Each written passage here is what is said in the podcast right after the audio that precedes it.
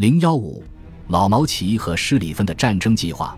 法国和俄国有可能和德国交战，他们的军队数量多于同盟国，但是军队素质略占下风，而且俄国需要一定时间调动其全部力量。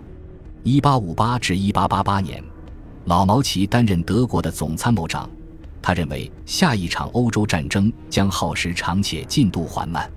一八九零年，在最后一次公开演讲中，他警告。下一场战争可能长达七年甚至三十年。然后他制定了相应的计划，他打算将德国军队一分为二，分别在两条战线上展开防御战。这个计划虽然有可行性，但毫无吸引力，因为他并没有明确指出德国如何取得胜利或者保持战斗力，只是拼命坚持，试着和敌人小范围交火，希望他们能在某一时刻放弃抵抗。老毛奇的计划和1914年底的实际情况惊人的相似。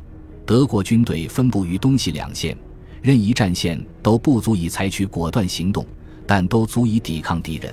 反过来，他们的敌人也无法击败同盟国。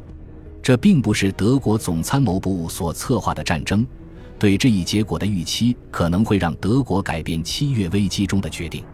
德国1914年的战争计划与之完全不同。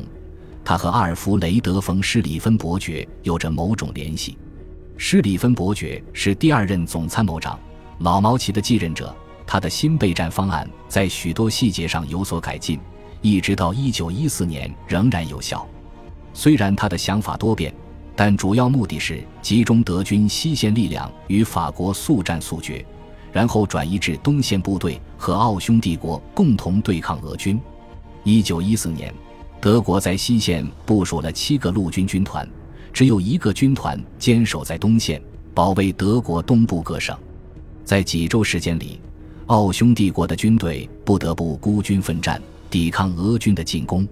这个计划最大的好处在于，它似乎告诉德国如何在大陆战争中取胜。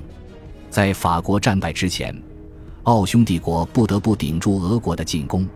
而问题在于，奥地利对这一切并不知情。奥匈帝国的参谋长康拉德·冯·霍斯坦多夫还在制定计划。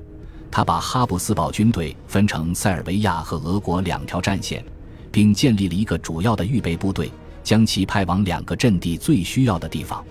康拉德将军也认为，只有进攻才能取胜，并不寄希望于德军。